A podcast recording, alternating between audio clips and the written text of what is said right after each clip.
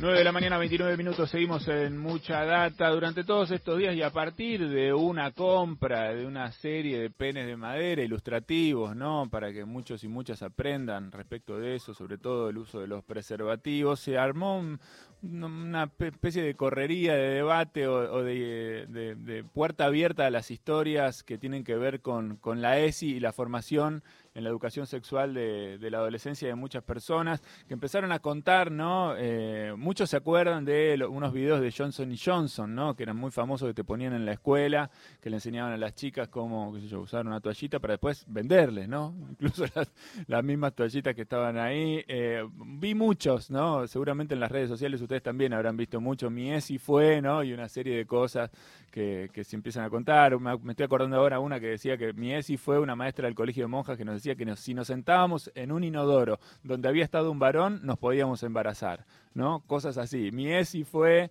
la esposa del rabino del colegio diciéndonos que no había nada mejor que reservarse impolutas para, ¿no? Para la persona que elijamos para compartir la vida. Esa mirada, ¿no? Este, que tiene más que ver con la religión y que tiene que, ver poco con la salud eh, sexual se expandieron mucho durante mucho tiempo. Hoy incluso la ESI está siendo muy cuestionada y una cosa tan simple como unos penes de madera, ¿no? Genera mucho escosor eh, en mucha gente. Estamos en línea con Juan Carlos Escobar, es director nacional de Adolescencias y Juventud del Ministerio de Salud de la Nación y queríamos hablar un poco de este tema con él. Le damos la bienvenida. Juan Carlos, ¿cómo estás? Soy Eddie Babenco, acá con todo el equipo de Mucha Data Nacional Rock.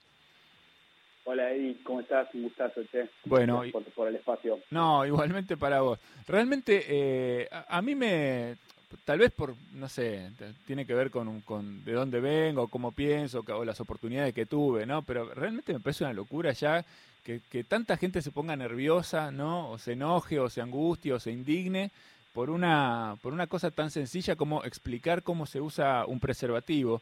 Y entonces me parece que de lo primero que queríamos hablar es de, digamos, de, cuán difícil es todavía hoy, ¿no? Eh, con, todo esto en marcha, con, con, con, una ley sancionada para que se trabaje en este tema, avanzar con el tema de la educación sexual en, en los adolescentes y en las adolescentes.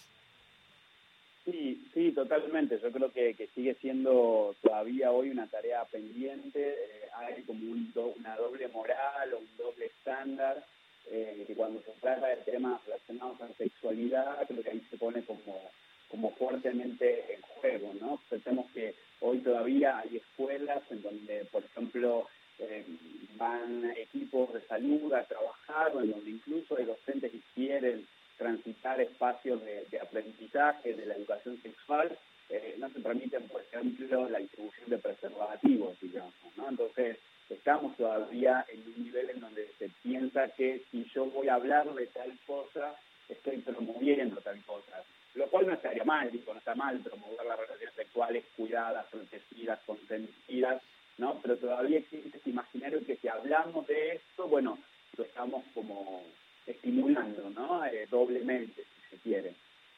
Eh, la ley de educación sexual integral ya lleva 15 años de, sancionada y por supuesto que, su implementación es súper dispar eh, teniendo en cuenta los diferentes territorios del, país. La verdad que es, medio delirante, ¿no? Toda, toda esta discusión, más allá por supuesto del trasfondo político, de que digo, se están mirando de cerca en un año electoral todas las acciones que pueda hacer el gobierno.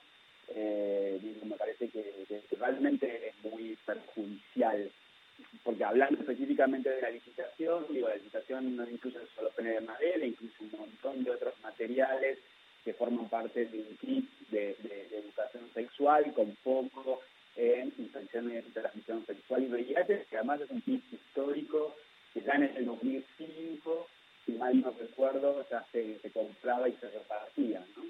Totalmente. ¿Tenemos estadísticas eh, respecto del recorrido, digamos, a partir de la, de la sanción de esta, de esta ley en todos estos años, más allá de que fue y que sigue siendo ¿no? difícil, como vos bien explicabas, implementarlo en algunos lugares o desarrollar bien los temas en algunos lugares, eh, de, bueno, de cómo impactó esto en la, en la educación sexual de, de los jóvenes y las jóvenes? Sí, mira, digamos, hay, hay, uno puede, eh, digamos, como mediar ¿no? diferentes estadísticas o tomar diferentes parámetros. Hay muchas investigaciones que se hicieron desde el Ministerio de Educación específicamente sobre la implementación de, de la ley, cuánto se transversalizan las distintas materias, el grado de implementación en, en, diferentes modalidades escolares. Eh, dentro de la ETI también hay una jornada para prevenir la violencia de género que se hace en noviembre, también qué escuelas utilizan esas jornadas o se hacen esas jornadas.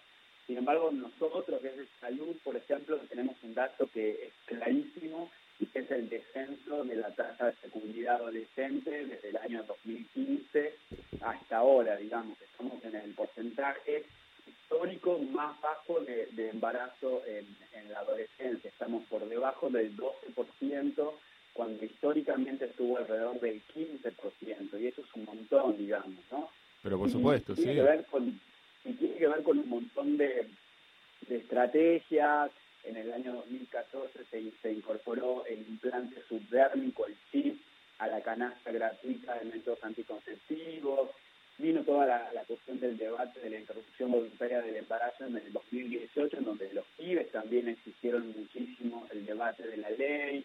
Y por otra parte, hay un plan de prevención de embarazo no intencional en adolescentes desde el año 2018 también, que tiene precisamente un gran refuerzo de la educación sexual integral, tiene dispositivos de asesorías en salud integral en la escuela secundaria, en donde estamos trabajando nosotros en más de 1.500 escuelas en el país, sobre todo en las provincias del NOA y del NEA, y después todo lo que tiene que ver con provisión de métodos anticonceptivos. Y cuando vos trabajás tres años seguidos en una política focalizada, con recursos y con acuerdos interinstitucionales, lo tenés, digamos, ¿no? Y hoy estamos con, con esa tasa de fecundidad, bueno, que, es importante, digamos, el, descenso.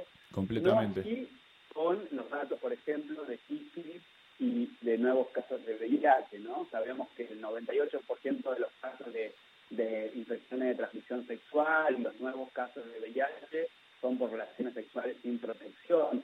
Entonces también hay, hay todo un tema con respecto al uso del preservativo, o sea, las chicas utilizan métodos anticonceptivos para prevenir el embarazo, a los pibes les preocupa prevenir el embarazo, pero hay muy poco registro en relación a, las infecciones de transmisión y por eso me parece que el, uso de los penes de madera o de silicona, digo, después podemos eh, discutir si es la mejor herramienta en sí, pero el, uso del preservativo peniano claramente eh, hoy está en desuso, ¿no? Si, si, se quiere. Bien, perdí un poco de, preeminencia, de relevancia. bueno, tal vez, tal vez, viste que, bueno, eh, pasa porque hubo muchos avances en, en materia de, de, VIH, de tratamientos, ¿no? Eh, y, y, hubo muchas mejoras, ¿no? Para la calidad de la salud de lo que se contagia. Entonces por ahí mucha gente le perdió el miedo, cosa que, bueno, no debería suceder, pero, pero tal vez se, corrió un poco del centro de la escena, no se habla tanto ya de, VIH y bueno, evidentemente es un tema que está ahí latente y pendiente. Te quiere preguntar acá Juan Manuel Car, Juan Carlos. Juan Carlos, ¿cómo estás? Eh, buen día. Em, como director nacional de Adolescencias y Juventudes, ¿qué, evaluación haces de lo que le pasó a, las y los jóvenes durante este año y medio de pandemia? Digo porque ha sido uno de los eh, segmentos etarios que aparentemente más ha sufrido, ¿no? en principio el confinamiento del año pasado, eh, y, también la, oposición política hizo mucho campaña y mucho eje en eh, nada, la, juventud, la adolescencia, el volver a clase. ¿Cómo, cómo viste este segmento eh, de adolescencias y de juventudes en el marco de la pandemia? y, qué se puede sumar de la ESI a, ese marco, ¿no? Un marco de, donde evidentemente estos jóvenes y, adolescentes por ahí estuvieron eh, en las casas con sus padres, ¿qué es lo que pasó? Sí, bueno, fue obviamente un, gran tema, ¿no? Sabemos que la, adolescencia en sí mismo se caracteriza por el hecho de la, salida de los pibes del mundo familiar, ¿no? Lo que se conoce como exogamia, eso es como un movimiento natural del contexto evolutivo necesario para la constitución identitaria en la adolescencia. Y eso se vio interrumpido por, por, una eh, fuerza mayor como fue la pandemia y luego el aislamiento social preventivo. Entonces, la mayoría de las encuestas que, circularon, oficiales y organizaciones sociales, durante todo el año, incluso la, una encuesta que realizó el centro de la, Federación Nacional del Centro de Estudiantes y demás, da cuenta que el mayor impacto en los chicos fue el tema de la salud mental y la salud emocional, ¿no? Sensaciones o situaciones de enojo, de depresión, de ansiedad, etcétera. Eh, y eso es necesario mirarlo, ¿no? Digo, situaciones de mayor violencia, precarización laboral, económica, etcétera, todo eso impactó también en el clima del núcleo conviviente para, para el PIBE, ¿no? Además de, por supuesto, la no presencialidad escolar, y a eso se le suma, digo, la beca digital, el que no todos tengan internet, el que no todos tengan un aparato propio para, continuar la escolaridad. Entonces creo que sí fue como un cúmulo de, situaciones, eh, además del miedo, etcétera, que, hizo que, el impacto fuera eh, significativo eh, e importante. ¿no? Nosotros en estas asesorías en escuelas que, les comentaba recién, digamos, al, no haber presencialidad, las asesorías que, se, digamos, se adaptaron al formato virtual, entonces estas personas que ofician de asesores en las escuelas se contactaban con los pibes eh, por redes sociales, por WhatsApp, incluso en algunas comunidades como chat, comisiones, tuvieron que improvisar algunas especies de radios comunitarias para llegar con información a los pibes, para conseguir los turnos en el centro de salud, pero hubo mucha discontinuidad de controles, eh, de métodos anticonceptivos también, pibas que se les vencían los implantes subdérmicos y por temor a, la pandemia no iban a los centros de salud, ¿no? La verdad que creo que todavía no, no, no estamos evaluando el impacto eh, que va a tener, ¿no? De, quizás incluso a, mediano plazo con, con respecto a, a los pibes. Falta un poquito más de tiempo por ahí. Te hago la pregunta por mi parte. y una cosa más, eh, digo, y, que lo, lo dijiste vos, Juan Manuel, tiene que ver con la cuestión en relación al estigma que pesa siempre sobre las adolescentes y las juventudes, ¿no? O sea, los jóvenes son los que no se cuidan cuando en el verano la verdad es que nos relajamos todos en relación a, a las medidas de aislamiento. Y volviendo al tema de los penes y las infecciones de transmisión sexual, los nuevos casos de VIH son en adolescentes jóvenes, pero también en mujeres mayores de 45 años. O sea, digo, ah, ¿no? lo, que se produce en los adolescentes y en los jóvenes muchas veces es un espejo también de lo que pasa eh, con nosotros los adultos. Bien, te decía Juan Carlos, la última por mi parte, respecto de la ESI, también hablamos un poco de la tarea del Estado, de los docentes, del impacto del programa, de los temas que aparecen como problemáticos. Pero quería preguntar también cuáles son las demandas de información de los pibes, digamos, qué es lo que más quieren saber, qué es lo que más preguntan, qué es lo que más les, les inquieta. Eh, mira, yo creo que hay cuestiones que, que siguen primando, digamos, eh, también en ese sentido de pensar de que los chicos tienen muchísima información y demás. Yo creo que hay cuestiones que todavía siguen circulando en relación a mitos, ¿no? cuestiones relacionadas con eh, la prevención del embarazo, en los pibes actualmente está también muy en, en, boga todo el tema del consentimiento, ¿no? Esto de decir, bueno, eh, cuándo son relaciones sexuales placenteras, cuándo, qué es decir sí, qué es decir no, qué pasa con los varones también en donde históricamente naturalizamos un montón de prácticas eh, coercitivas para relaciones sexuales, de no uso del preservativo porque te quiero, te voy a cuidar, acabo afuera, etcétera Digo, todavía eso sigue primando fuertemente eh, y, y, siguen siendo como los temas de, consulta de les Por supuesto, lo aparece mucho también todo lo relacionado con diversidad sexual, identidad de género, ¿no? que también es un tema que, que ha, explosionado eh, en los últimos años también fuertemente. Eh, pero con respecto al uso del preservativo y a las infecciones y a los embarazos no intencionales, esto sigue siendo un tema en donde los pibes preguntan muchísimo. Bien, perfecto, está buenísimo. ¿Sabes que estaba pensando eh, en algo que, de lo que hablamos hace poco, ¿no? Tiene que ver con, no me acuerdo en qué país de, un país escandinavo era, me parece, que, había empezado a hacer un trabajo eh, en relación con que se habían dado cuenta de que muchos de los pibes y las pibas se formaban eh, a través de la pornografía. ¿no? aprendían su, sus no sé, de su vida sexual a través de la, de la pornografía. Y la pornografía muchas veces es un ejemplo malísimo, ¿no? Para una persona adolescente que está iniciándose en el, en el mundo del sexo. En ese sentido, el trabajo de la ESI me parece importantísimo, ¿no? Porque hoy la pornografía está a tres clics de cualquiera, ¿no? Sí, eh, obvio, y, acá no creo que sea diferente, salvo que no tenemos demasiadas estadísticas, pero los pibes eh, consumen pornografía y sabemos que la pornografía en realidad lo que muestra son cuerpos eh, no sé si irreales, pero cuerpos bastante alejados del, modelo general, ¿no? Este, prácticas, poses, duración, etcétera, que no son las de las prácticas sexuales reales.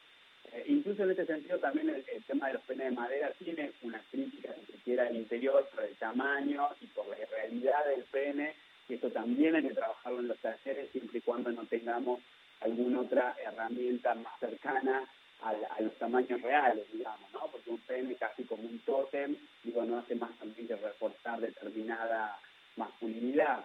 En ese sentido también desde la Dirección de Salud Sexual hace unos años se distribuyó un kit eh, de herramientas para armar, para trabajar educación sexual integral, y por ejemplo tenía una vulva eh, de silicona, digamos, ¿no? También porque eh, en, los varones o en los cuerpos masculinizados, el pene, los testículos se ven, están afuera, los vemos en fotos, etcétera. Sin embargo, la vulva sigue siendo eh, ahí como una cosa bastante tabú, prohibida, oculta, ¿no? Las chivas no conocen si tienen dos agujeritos, tres, dónde clítoris, por dónde pasa el placer, por lo cual me parece que también hay que hacer mucha pedagogía de los cuerpos feminizados, digamos, ¿no? Muy bien. Bueno, la verdad que un placer charlar con vos, Juan Carlos. Me parece que está bueno que estos temas se hablen y se hablen mucho, ¿no? Eh, sobre todo porque cuando uno se da cuenta de que son temas que inquietan, ¿no? A cierta parte de la sociedad, me parece que más hay que hablar de este asunto, más todavía. Así que, bueno, buenísimo tenerte acá. Seguramente seguiremos charlando, te vamos a seguir llamando. Este, pero gracias por este rato con nosotros. Bueno, muchísimas gracias y, un abrazo. Un abrazo grande. Ahí estaba Juan Carlos Escobar director nacional de adolescencias y juventudes del Ministerio de Salud de la Nación, una explicación que es buena, que es interesante, que suma, que aporta y un debate que no tenemos que apagar, sino muy por el contrario estimular todo el tiempo. ¿Vas con onda verde o a los tumbos? Mucha data. De 9 a 11 por Nacional Rock.